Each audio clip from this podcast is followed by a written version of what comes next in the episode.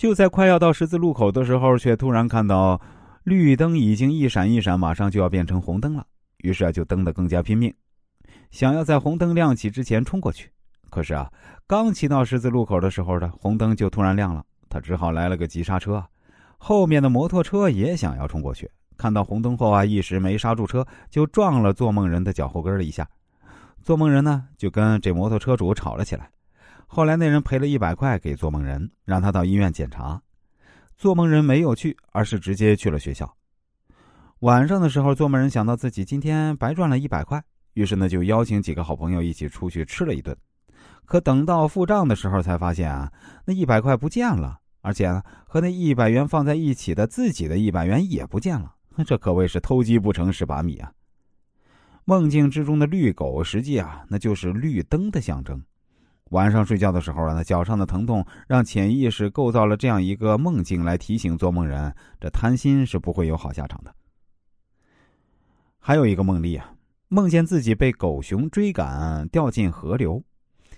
我梦见自己啊掉进了河里，这条河的水流非常大，并且呢非常急，但水质却非常清澈，一眼就能够看到河底的鹅卵石。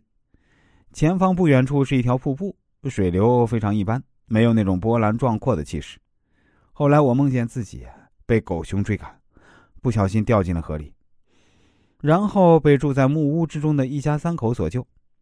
我告诉他们，不能再住在那个普通的小木屋之中了，因为狗熊就快过来了。不得已，我就自己砍树修房子，然后在木屋外面覆盖了一层泥土。这个时候，狗熊想要来追击我们。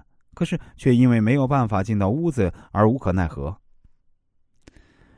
这个梦的梦境呢，可以这样理解啊：做梦人呢是一位女性，今年二十三岁，刚刚辞职在家。